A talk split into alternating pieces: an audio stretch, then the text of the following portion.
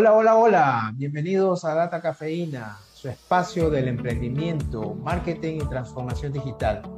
Hoy tenemos al socio propietario de Tecnicentro Naranjo, Pedro Fausto Alzamora. Nos va a comentar todo lo que él ha vivido para, su, para formar su emprendimiento a lo largo de este tiempo. Pedro Fausto, ¿cómo estás? Buenos días. Muy buenos días, Mao. ¿Cómo ha pasado? Bien, bien, muy bien. Feliz de tenerte aquí y obviamente para seguir aprendiendo de los emprendedores, del emprendimiento, sobre todo con lo que tú has logrado con Tecnicentro Naranjo. Dime, Pedro, cuéntanos un poco de quién es Pedro Fausto, de qué estudios tiene, eh, los estudios que tú has realizado hasta el momento. Cuéntanos un poquito. Bueno, eh, Pedro Fausto es eh, esposo, hijo, y bueno, hace, un, hace dos años comenzamos esta ruta hacia poner un negocio familiar, en realidad. Eh, bueno, en, referente a mis estudios, eh, soy ingeniero electrónico de la Salesiana, de Guayaquil. Eh, tengo una maestría en dirección de proyectos de la Universidad Especial de Espíritu Santo. tengo certificación ISO 9001, autor líder. Además, también tengo una certificación Sigma Yellow Belt. Y bueno, realmente en, este, tiempo me ha gustado mucho aprender. Es decir, siempre estoy incursionando en, nuevas tendencias, en información nueva. Ahora poco hice uno de eh, marketing digital, un, un congreso, estuve ahí tres días también, donde aprendí bastantes cosas de lo que es la actualidad en redes sociales. Bueno, eso es más o menos lo que, mi experiencia. Un recorrido estudiantil, académico, excelente. Siempre es bueno que los emprendedores estén preparados. algo, a veces en los negocios, bueno, no es necesario. Yo creo que eh, no es una fórmula eh, básicamente fija el que un empresario, un emprendedor tenga preparaciones eh, para lograr el éxito. Yo creo que no es necesario, pero sí es un valor agregado y ayuda muchísimo, sobre todo para tomar decisiones de crecimiento del negocio y decisiones en el tiempo con los cambios, obviamente tecnológicos, de contexto que puedan suceder. Eso es muy importante. Te felicito por eso. Eh, ¿Tienes alguna otra afición? ¿Haces algunas otras actividades? ¿Qué más haces? Claro, me gusta el deporte. Soy, soy hincha de Barcelona. Eso, está muy bien practico el fútbol. Eh, los fines de semana, los sábados a las 7 de la mañana, en Parque Samanes, juego con mis amigos del trabajo. Eh, bueno, y eso es lo que más realizo en tema de... Y bueno, también hago un trote en las mañanas, antes de ir a trabajar, en un plan de, bajar de peso un poco. Bueno, y eso es importante para los emprendedores, pues, ¿no? Para que eh, tengan una gran energía durante todo el día. Es muy cierto. Eh, el tema del emprendedor, eh, movilidad, eh, estar presente casi que en todos lados. Como tú dijiste, estabas, habías hecho un diplomado o algo así en redes sociales. hay que ser omnicanal cuando uno es emprendedor, hay que estar por todos lados. Y obviamente la salud física y la salud mental es muy importante, si no es bien complejo dime, Pedro, eh, básicamente Tecnicentro Naranjo, ¿qué es? Bueno, Tecnicentro Naranjo es un, es un negocio que tiene como principal propósito, y si lo digo la palabra propósito porque realmente ese debería ser el tema de los negocios, tener un propósito. El propósito es ayudar a las personas en el mantenimiento de sus vehículos, sea preventivos o correctivos. ¿ok? y realmente eh, generar una tendencia de, por ejemplo, el tema de los, seguros, médicos. Es decir, mucha gente no, no lo coge seguro médico, pero dice que no es útil porque estoy pagando algo que no uso. Pero realmente a un momento uno lo, va a necesitar. Así debe ser también la tendencia de darle mantenimiento constante al vehículo, de cada dos meses, cada tres meses. Lastimosamente, eh, lo normal es que realicemos mantenimientos correctivos ya, lo cual genera eh, facturación un poco más elevada, una, una, factura más elevada en relación a un mantenimiento eh, preventivo, perdón, que son de alineación, balanceo, ese tipo de cosas. Entonces, eso es, e, ese es nuestro tipo de negocio. El propósito es ayudar a las personas alrededor de, Plaza Tía Central, estamos en, cerca de las urbanizaciones de Vía Salitre, de Vía Daule, de Vía San Brondón, que son personas que tienen poco tiempo. Nosotros trabajamos de lunes a domingo y, bueno, es satisfactorio muchas veces hemos recibido el testimonio de que nos digan, me salvó la campana. Es decir, si usted no hubiera estado abierto hoy, quizás mañana no hubiera podido viajar, quizás mañana no hubiera podido haber, haber ido a dejar a mis hijos a la escuela, no hubiera podido ir a trabajar porque me quedé sin batería, porque eh, el motor del carro no me enciende. Y bueno, y es, para nosotros es muy grato eso, muy grato porque eh, ese es el propósito del negocio, ayudar a las personas. Correcto, sí, es importante, ¿no? Todo lo que es preventivo eh, es sumamente importante. A pesar de que con, supongo yo, el negocio con la pandemia la gente hace prioridades también eh, y obviamente eh, focalizar más la idea de lo preventivo tal vez sea un poco más complejo en estos tiempos, pero Confiamos de que esto va a ir pasando poco a poco y nuevamente vamos a encaminar a tener en consideración justamente esas cosas. Eh, yo hago una infidencia. Yo justamente por no tener ese tipo de, pensamiento preventivo sufrí un, no digo un accidente, pero sí este, el, carro tuvo una desperfección que me quedé en una avenida. Entonces, eh, es importante eso, la verdad, es importante. Y por si acaso yo suelo ir a, justamente a Plaza Tía, así que voy a, voy a estar más atento eh, justamente de, de, dónde está Tecnicentro Naranjo. Eh, dime una cosa, Pedro, eh, ¿cómo fue el camino para la idea de tener a Tecnicentro Naranjo? ¿Cómo surgió la idea? A veces los emprendedores tienen ideas eh, y por una u otra razón esas ideas no llegan a feliz término. Eh, ¿Cómo fue el camino que recorriste? Bueno, eh, realmente yo estaba cursando ya mis, últimos módulos de la maestría en, la UES y justamente fui a un desayuno, pues es importante ir a los eventos. Sí, así es. Desayuno, un cumpleaños un familiar mío y bueno, en, en, el desayuno conversamos con mi cuñado que, que tenía en ese momento planificación de abrir una lavadora, ¿ya? Entonces, eh, como yo tenía que ya presentar tema de tesis de, la maestría, dije, ¿qué te parece si yo hago el, proyecto de tu lavadora? ¿Ya? Dijo, bueno, está bien, porque él sí me había comentado que en un proyecto anterior, que fue el Centro Naranjo del Sur, eh, había tenido un sobreprecio. Es decir, él había, es un presupuesto, pero se había excedido demasiado obviamente por falta de control, de planificación. Entonces le dije, ¿qué te parece si, si lo hago? Y dice, bueno, está bien, está bien. Entonces ahí hice el anteproyecto y ahí surgió el bichito del tema de, bueno, lo hice, obviamente no con mis recursos, pero el proyecto lo hice prácticamente todo, con mi, ese tiempo mi compañera de tesis. Y bueno, yo desde que comencé la maestría, eh, cuando te preguntan, bueno, en cada materia te dicen, ¿por qué está aquí? todas las materias que vea de la primera, yo quiero salir de la maestría con una idea de negocio o con un negocio. Es, ese fue mi, mi, idea desde un inicio, de la primera materia, que, que tuve creo que con, con, Pancho Cabanilla, no sé si lo referencian. Sí, claro que sí. Ya muy, muy importante a nivel de, de, motivación, eh, temas organizacionales.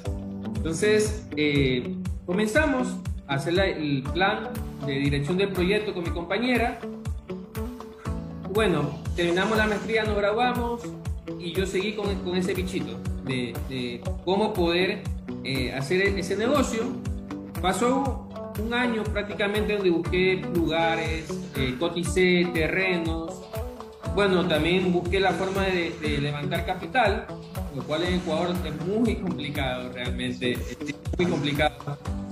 Eh, me estaba desanimando un poco, estaba desanimando un poco, pero eh, bueno, la eh, Plaza Tía nos, buscó, es decir, nosotros habíamos tenido un acercamiento inicial para un, para un proyecto en Plaza Tía El Maestro, que es en la vía Salir, en la vía Terminal Pascuales, no se pudo, bueno, después ellos nos llamaron y nos, nos plantearon este, este proyecto como nosotros ya teníamos un análisis previo de cuánto nos iba a costar, todo eso, iniciamos. Iniciamos el proyecto sin tener el dinero, prácticamente. Así es, eh, nosotros, eh, mi cuñado y yo, que somos socios, eh, hicimos, hipotecamos unos bienes. Hipotecamos unos bienes, hicimos una figura de compra-venta, bueno, y sacamos el capital para iniciar el proyecto. Ya más o menos así fue el, el, inicio. Bueno, y hasta ese momento, todos los días me levantaba con miedo y me acostaba con miedo. Una vez comenzó a, a, construirse el Tecnicentro, eh, se terminó el miedo, solamente ya se comenzó a pensar en cuántos clientes íbamos a conseguir los primeros meses, eh, cómo íbamos a, conseguir más clientes, y bueno, y así ha sido todos los días hasta el día de hoy, acostarme pensando cómo conseguir más clientes y levantándome pensando cómo conseguir más clientes. Así más o menos ha sido la trayectoria del negocio. Eh, me alegro mucho que, que, esté en buen término tu sueño, tu idea de negocio, con la ayuda de tus familiares, obviamente. Y sobre todo que es eh, historias similares, ¿no? Primero, el, financiamiento, es difícil, ¿no? Y uno, tú tienes alma de emprendedor porque tú arriesgaste, ¿no? Arriesgaste bienes y, y obviamente ese es el alma del emprendedor, ¿no? De las personas que tienen esa visión para lograr lo que, lo que quieren la apuesta de vida, decimos en algunas ocasiones. Y por otro lado, sí, los temores, ¿no? Porque el riesgo, la inversión, me irá bien, no me irá bien, qué tengo que hacer hoy, qué tendré que hacer mañana. Justamente eso esa es la diferencia entre el emprendedor y, y, las corporaciones, ¿no? Las empresas grandes que tienen a otras personas, les pagan a otras personas para que sientan eso. Eh, y obviamente ahí está el, el factor, ¿no? ¿Me ibas a decir algo, Pedro? Sí, en realidad, usted indicas eh, el tema de, los miedos, es muy importante superarlos. Antes de iniciar también el negocio, estuve también capacitándome en tema de coach corporativo, eh, donde nos, nos, daban ciertas técnicas para poder solventar el miedo. Eh, es bueno que al poco tiempo que iniciamos el negocio, tuve el apoyo también de, donde yo trabajo, porque aparte de, ser emprendedor también laboro en una empresa, en una empresa eh, muy importante en el país, donde tengo 12 años ahí. Bueno, y aparte de eso también es fue mi primera empresa donde hice un convenio comercial. Entonces ellos me, me apoyaron con esta idea de negocio también, dieron su, su grano de arena también, como primera empresa eh, en la que pude firmar un convenio comercial. Perfecto, muy bien. Hiciste una alianza estratégica con tu empresa. Excelente. Un hombre que sabe aprovechar los recursos. Fausto, este Pedro, Fausto, y, una pregunta, acabas de decir que hay técnicas para superar el miedo. Compártenos una o dos. Ya, a ver. En hace un tiempo, ver, hace algunos años, eh, un profesor mío decía, el desconocimiento causa miedo. ¿ya? Por eso es que siempre estoy en eh, constante eh, investigación, ¿ok? Y a medida que voy descubriendo nuevas eh, técnicas corporativas, comerciales y de estrategia, ese miedo va reduciendo. Es decir, el coach nos decía, usted tiene que aprender de todo para que ese miedo vaya bajando, ¿ya? Por ejemplo, recursos humanos, puede tratar con los empleados, porque no es solamente que usted ingresa, a su negocio, retira el dinero y se va, no, tiene que tratar con sus empleados. Tiene que saber eh, qué les preocupa, qué, inconvenientes tienen en, la interna con su familia. Entonces, todo eso eh, nos aconsejaba, ¿ya? Y bueno, y la otra es eh, no, no, no pensar mucho en el futuro, es decir, vivir un poco el día ¿ya? Obviamente sin, sin, descuidar las proyecciones, pero vivir el día, porque si uno se agobia, por ejemplo, yo tengo que pagar un préstamo a no sé cuántos años y si yo pienso solamente que tengo que pagar el préstamo, no me voy a enfocar en el negocio.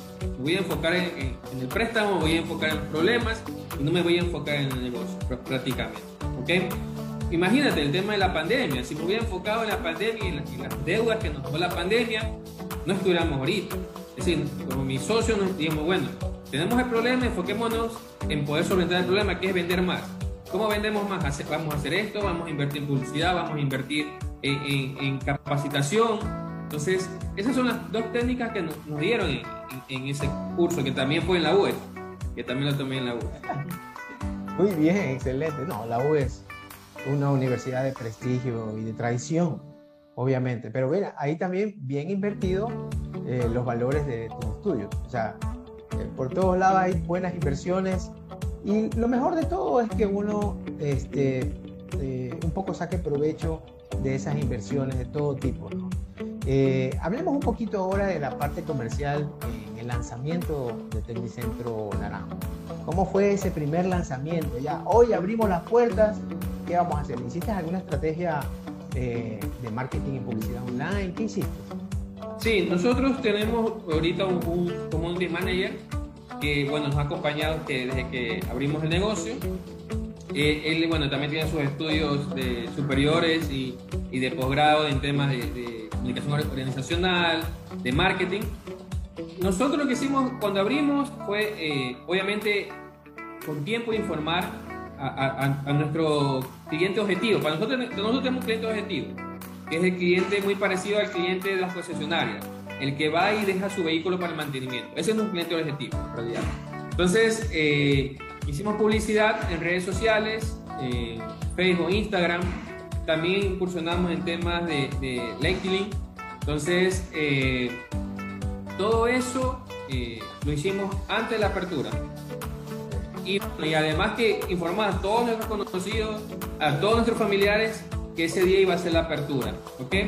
Obviamente eh, con la Plaza Tía, obviamente tenemos una relación bien estrecha con el tema del, también de la publicidad, del acompañamiento que tenemos eh, e, ellos con nosotros y nosotros con ellos. En realidad han sido de gran ayuda, especialmente en el tema de pandemia, temas de arriendo, de, de, nos han ayudado bastante. Han sido muy comprensibles. Eh, nos han brindado eh, el apoyo que necesitamos. Muy bien, excelente. Eh, es bueno tener ese tipo de, de, alianza, eh, sobre todo con una gran firma como, como Almacenes Tía. Eso es muy importante también. Me imagino que es una palanca importante para, para que ustedes estén estables, como lo acabas de contar. Dime algo, Pedro. además de la facturación, eh, ¿Qué otros sistemas de medición tienes para que tú conozcas cómo evalúan el servicio tus clientes? Tu servicio, ¿cómo, cómo tú sabes que es bien aceptado, no es bien aceptado o, qué te falta por mejorar en el servicio? Bueno, el tema de cómo medirlo, bueno, pareciera muy sencillo, pero al final de todo eh, la herramienta es la importante. Nosotros tenemos una, una, herramienta de facturación que nos permite tener, eh, poder traer la base de datos mensuales de nuestros clientes, tanto mensual, trimestral y bueno, anual. Y para nosotros es muy importante la segunda compra, la tercera compra en realidad. Cuando ya, ya se determina que el cliente está fidelizado, actualmente tenemos bastantes clientes que tenemos fidelizados, eh, que sabemos que van a venir todos los domingos, que van a venir todos los sábados ya van a venir todos los viernes. Tenemos clientes que vienen todos los viernes a las 5 de la tarde o 5 y media de la tarde en punto a realizar una lavada o hacer un cambio de aceite. Entonces, eh, de esa forma medimos realmente más, más que la facturación, que puede venir a ser una lavada, que, que, bueno, no es una facturación alta, pero yo sé que el cliente me tiene en su mente. ¿Ya? Me tiene en su mente y quizás cuando escuche un tema de quiero lavar mi carro, me va a recomendar. Y, y bueno, ya ha pasado mucho. Es decir, muchas de las personas que han venido han sido recomendados de clientes actuales, ¿okay? de, han venido también de, gerentes de otras empresas, eh, han venido eh, personas muy importantes en realidad. Entonces, eso, estamos por buen camino. Queremos afianzarnos, queremos eh, poder conseguir tener un, más, más negocios corporativos con empresas de lo que ya tenemos para tener ya un fijo, tener eh, un ingreso recurrente, que sepamos que vamos a cubrir nuestros costos fijos eh, y bueno, y así seguir expandiendo. Correcto, sí, eso es bueno, ¿no? Mantener un poco la rentabilidad del negocio eh, y sostenerlas con clientes realmente con una buena facturación, ¿no? Y ahí está lo que tú vas a decir, los corporativos. Esos son los clientes, me imagino, para futuro. O sea, aparte de la empresa donde tú trabajas, eh, ¿tienes otros clientes ya de, ese, de este tamaño? Sí, tenemos un convenio con la, cooperativa empleados del SRI. También tenemos. Y eh, hace poco eh, también cerramos una negociación con una empresa que hace fumigación al agro. Una flota de, de, siete carros, no es muy grande, pero bueno, eh, para nosotros las flotas deben ser de 10 a 15 carros. Nosotros somos realistas, no, no, no queremos abarcar algo que no vamos a poder ser responsables de, de controlar. Correcto, así es. Y pasando un poco a las anécdotas, no todo negocio debe tener anécdotas o tiene anécdotas a lo largo del camino. ¿Alguna anécdota que tú nos puedas compartir, algo jocoso tal vez? O no sé, algo también puede ser anécdotas serias, ¿no? Eh, con tus clientes, ¿ha pasado algo que tú guardes en tu memoria? Bueno, eh, jocoso, bueno, siempre hay clientes que, que, son muy, muy extrovertidos, se puede decir. Eh, bueno, señoritas que que vienen a decirnos, yo hago todos los mantenimientos. Digo, bueno, ¿qué mantenimiento ha hecho? Cambiado el aceite. Pero eso no es solamente el mantenimiento. Entonces, explica y, piensa que solamente cambiar aceite es el mantenimiento periódico del carro. Y no es así. Se le explica. Y bueno, y, a veces ve las caras de las reacciones, como dice, eso no sabía. Es decir, nunca me han dicho eso. Es decir, es muy, muy, muy poco divertido ver las reacciones de, las señoritas a veces. Y bueno, y, también, eh, bueno, ha habido también casos de, clientes de que yo le digo a las chicas que atienden aquí en el tenicentro, usted tiene que comprender que todo cliente tiene una historia. Historias buenas y historias malas. Hay clientes que han, tenido historias muy malas con otros mecánicos, con otros tenicentros y que prácticamente le han dañado el carro y, obviamente tienen ese temor, tienen ese temor que pueda suceder lo mismo. Entonces a veces vienen solamente por, por algo puntual y uno le recomienda y no tiene la aceptación, dice, no, usted me quiere hacer cambiar por, por, por cambiar. Y yo, no, miren, yo le estoy recomendando, no diciendo que lo cambie, le estamos recomendando porque tiene este kilometraje y el fabricante dice que en ese kilometraje usted ya tiene que haber cambiado. Entonces, se le explican esas situaciones. Bueno, ha habido casos también en feriados donde eh, prácticamente se acaba el último día de feriado y, el carro viene completamente sucio y que dicen, por favor, lávamelo ahorita porque mañana tengo que ver a mi mamá al aeropuerto y no puedo ir con este carro tan sucio, no, no se va a querer ni subir al carro. Bueno, hemos ayudado, nos hemos a veces extendido hasta el horario de trabajo para poder solventar esas, novedades. Y bueno, y al final de todo, eh, ser, eh, ser coherentes con lo que queremos, que el negocio sirva para ayudar a las personas. Sí, yo este, te hago una confidencia también. Hace algún tiempo, tres, cuatro años, no recuerdo bien, eh, el último vehículo que yo compré tenía la garantía. Y eh, en ese tiempo, pongámosle tres años, la verdad es que no me acuerdo si fueron tres o cuatro. En ese tiempo yo solamente lo hacía con la casa.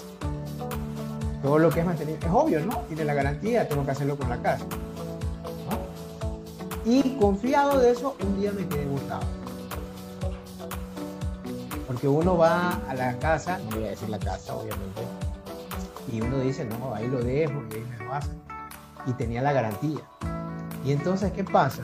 Ya examinando y toda la vaina, la misma casa me dice, sí, discúlpenos, eh, no sé por qué se nos pasó limpiar el filtro de gasolina. Imagínate, hacían todos los mantenimientos eh, de rigor, ¿no? Eh, pero se habían olvidado en dos mantenimientos cambiar el filtro.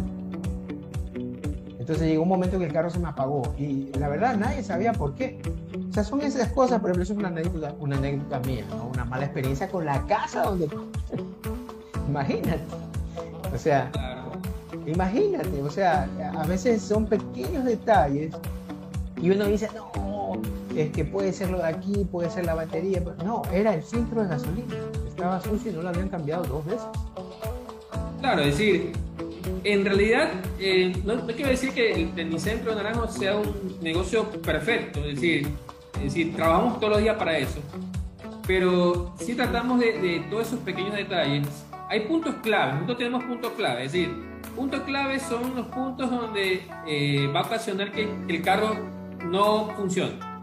¿ya? Bueno, porque no cambies un filtro de aire, bueno, va, va, va a aguantar el carro, que no cambies un filtro de cabina, vas a tener que el aire acondicionado no te funcione bien, pero no, no son críticos, ¿ya? Son importantes, pero no son críticos. Críticos el filtro de, de, combustible, como tú dices, el tema de, de las bujías, de las bobinas, eh, son cosas críticas que sí pueden hacer que tu carro deje de funcionar. Entonces, el motor, obviamente, si no le haces un, tema de, limpieza, también puede llegar a, fallar. Entonces, todo eso son puntos claves para nosotros. Bueno, y obviamente va, acompañado de, los, de los otros puntos que son cambiar filtros que son más para performance del carro que más que para otros. Correcto, así es, así es. Eh, bien, cambiemos un poquito del tema, pero un poquito nada más. Y Pedro Fausto Zamora, ¿qué se ve haciendo en el futuro? ¿Mantener este proyecto, desarrollarlo? ¿O tienes otras metas que tal vez las estés pensando? Obviamente no, no quizás no las estés implementando ahora, pero ¿piensas en algo más en el futuro? ¿Quieres eh, conquistar nuevas cosas? ¿Qué deseas hacer en el futuro? Bueno, eh, sí, en realidad sí. Eh, yo soy ingeniero electrónico, como te comentaba, yo soy un apasionado de electrónica desde muy pequeño, mi papá me llevaba donde él trabajaba en su tiempo en Universal. Yo veía esa, esa, esa, esa industria inmensa. Eh, y bueno, desde ahí se me creó un, un cariño o no, bueno, un deseo como de, ver, ver bastante personas trabajando. ¿ya?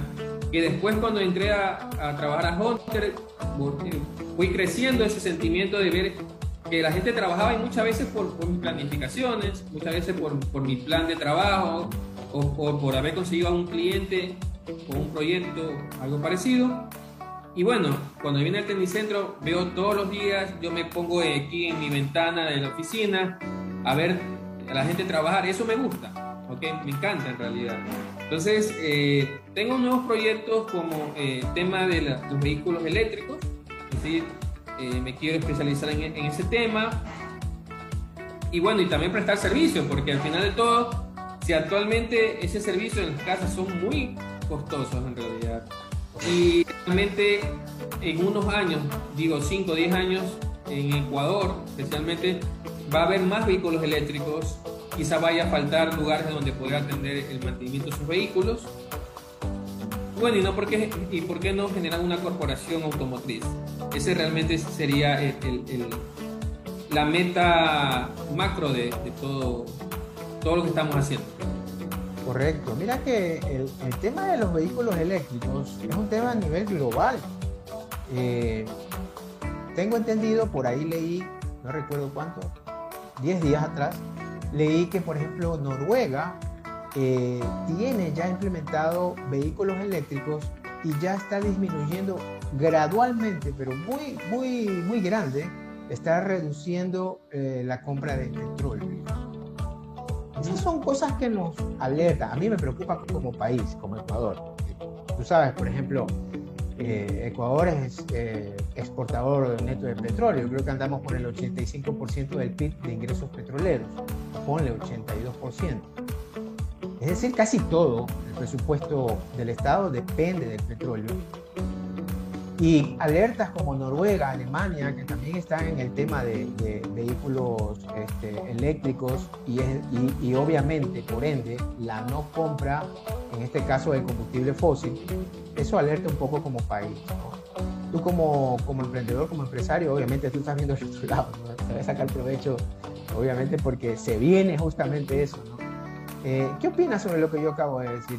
Eh, como país, ¿tú crees que va a ser un cambio brusco en el futuro, 15 años, 20 años. Es decir, lo que a mí sí me da un poco de temor es que, bueno, como, como, como ecuatoriano en realidad, que realmente el, precio del petróleo se estanque, es decir, la tendencia da para que suceda eso.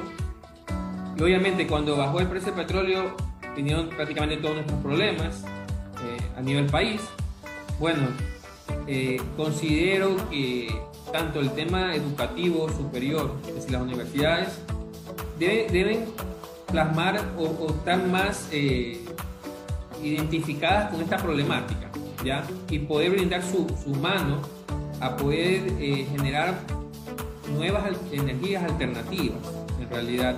Porque por lo menos el Ecuador, por ejemplo, hace poco escuché que Bolivia estaban ya eh, creando, fabricando baterías y, ya están, quieren fabricar carros eléctricos. Es decir, obviamente no estamos muy, muy, muy lejos de, parecernos a Bolivia. Es decir, todo es un tema de, de, de cero y de, y de plantear un proyecto a largo plazo en la cual podamos explotar lo que tenemos. ¿sí? Tenemos eh, tema de agro, tenemos tema de, poder generar, si no es ciertas cosas alternativas, centrales eólicas, que es lo más importante, es decir, ver más allá de lo que ya tenemos, ¿ok? Ver más allá de lo que ya tenemos. Sí, el tema, el tema de Bolivia me recuerda a algo, ¿no? Eh, al, al, Ecuador de los años 60. La historia está ahí escrita, nos enseñaban en el colegio, en la universidad, el tema de los años 50, finales de 50, principios de los 60 era el boom del petróleo y la explotación comienza en los años 70. Entonces Ecuador se transforma en un país petrolero y basa su presupuesto hasta el día de hoy eh, en el petróleo. Ojalá eso cambie rápido porque la, la tendencia además de, del agotamiento del recurso está también el consumo global. O sea, no solamente nosotros como, como país productor exportador, eh, tenemos que ver el agotamiento del recurso, sino también lo que está pasando en el contexto global. En Europa está clavado, ya hay países, Noruega, Alemania, mismo Inglaterra, están decididos a todo, eh, a electrificar el transporte. Por ende, eso, es un, eso va a ser un gran golpe para todos los países exportadores de petróleo. Ahora, Bolivia, ¿por qué el, tema que tú bien eh, notas de Bolivia. Bolivia es muy interesante porque Bolivia está empezando el proceso de litio. Y eso me recuerda a esos años 60, 70 de Ecuador. Bolivia está empezando porque tiene las reservas, junto con Argentina, las reservas más grandes del mundo de litio. Bolivia, en unos 10, 15 años, podría ser, si lo, obviamente, si es un país que aprovecha bien los recursos, eh, eh, podría ser una, una nueva una nueva Chile. Eh, es bueno, es bueno eso, lo que tú acabas de decir, de que hay que ver qué está pasando en otros países, porque uno tiene que hacerse referencia. Y lo que va a pasar es, eh, como tú bien dices, hay caminos que se están recorriendo y uno tiene que plasmar los sueños, las ideas, justamente en esos caminos. Hacia allá vamos. creo que el tema del petróleo no es un tema que demore espero yo 20 años, pero no creo. Así que hay que encaminar todos los esfuerzos hacia allá, ¿no? Eh, muy bien, eh, dime una cosa, bueno, aprovechando que estamos hablando, ya, ya mezclamos algunas cosas aquí, pero aprovechando eh, el tema, Pedro, del emprendimiento, dime tú, ¿cuáles han sido, revisando ya en retrospectiva, ¿cuáles han sido tus puntos positivos? ¿Qué sacas tú de positivo de esta vida de emprendedor, de empresario, de trabajador? A ver, considero que las cosas positivas, bueno, que realmente todo emprendedor debería visualizar, porque realmente no hay, no hay que enfocar el tema del dinero, es, bueno, cómo, cómo le cambias la vida a las personas. ¿Ya? Esas son las cosas, muy, muchas, las cosas más positivas que puedo sacar como emprendedor.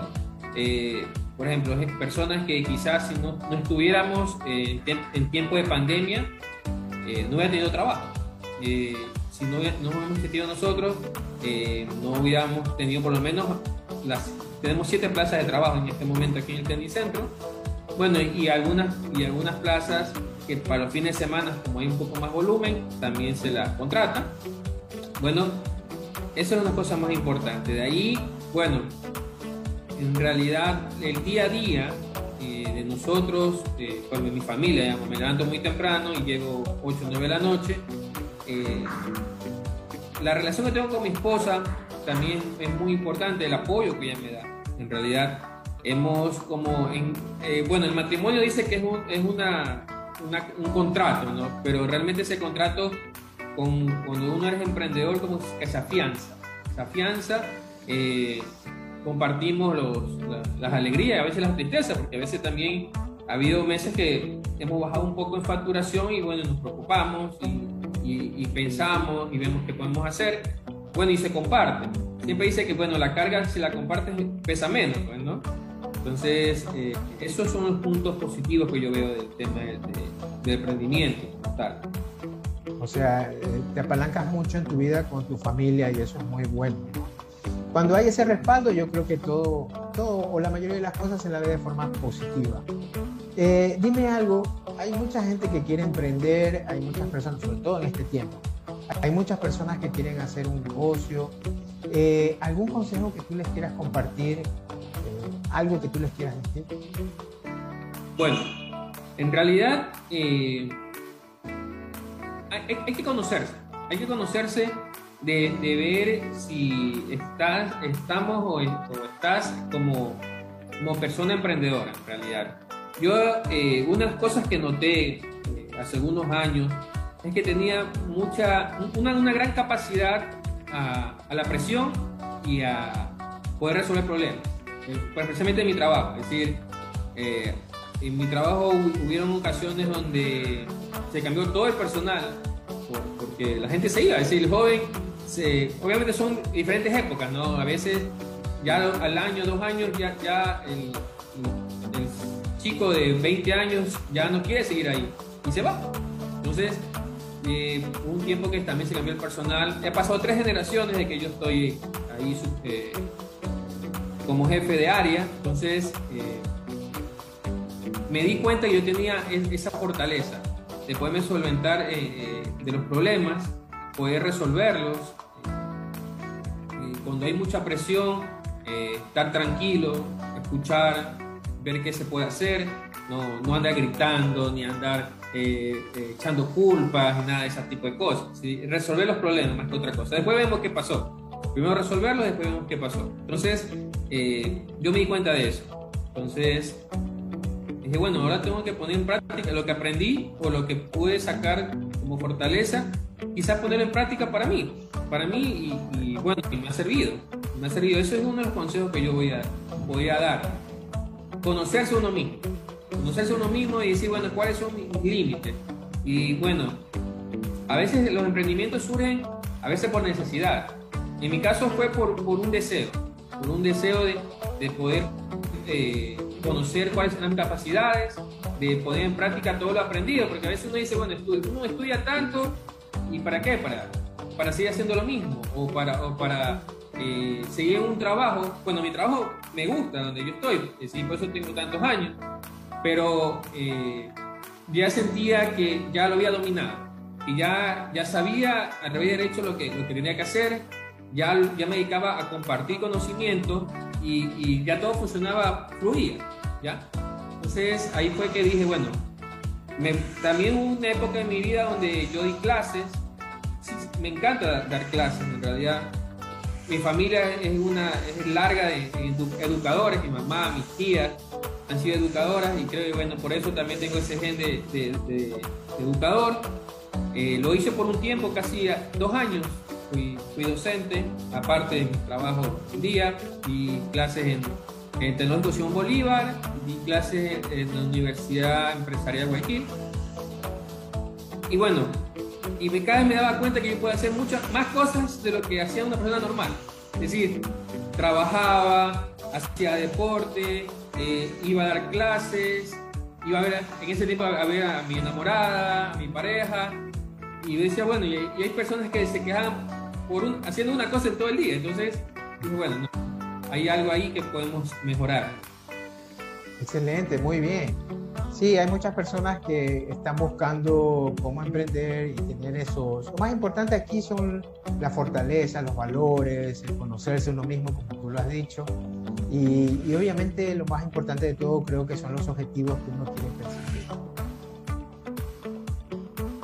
Sí. ¿Estás ahí? Ah, sí, los objetivos son muy importantes. Es decir, los objetivos eh, que sean medibles, medibles y, reales.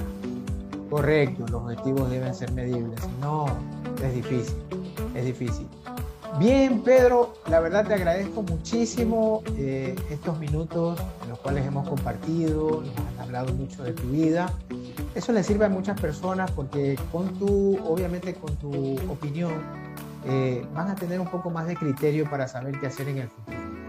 Eh, pienso yo que estos contenidos le dan valor a la gente, valor en todos los sentidos, valor en, en lo que tú aportas, es decir, en la calidad de lo que tú estás aportando y valor espiritual, que es lo más importante para, para un emprendedor espiritual, por decirlo de alguna manera.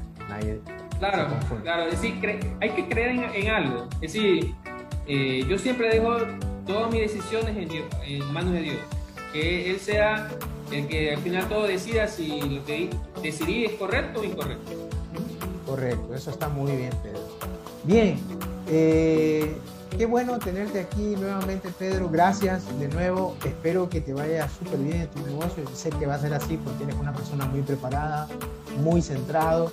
Eh, y obviamente eh, espero lo mejor, eh, sobre todo para finalizar este año 2021 y que te venga un 2022 muy, pero muy bueno. Que sean tres veces, cuatro veces la facturación que has hecho este año. Son mis sinceros deseos. Muchas gracias. Igualmente, te agradezco mucho. En tu programa. Muchas gracias. Bien amigos, esto ha sido un capítulo más de Data Cafeína. Nos estaremos viendo en otro capítulo realmente importante como este. Nos vemos.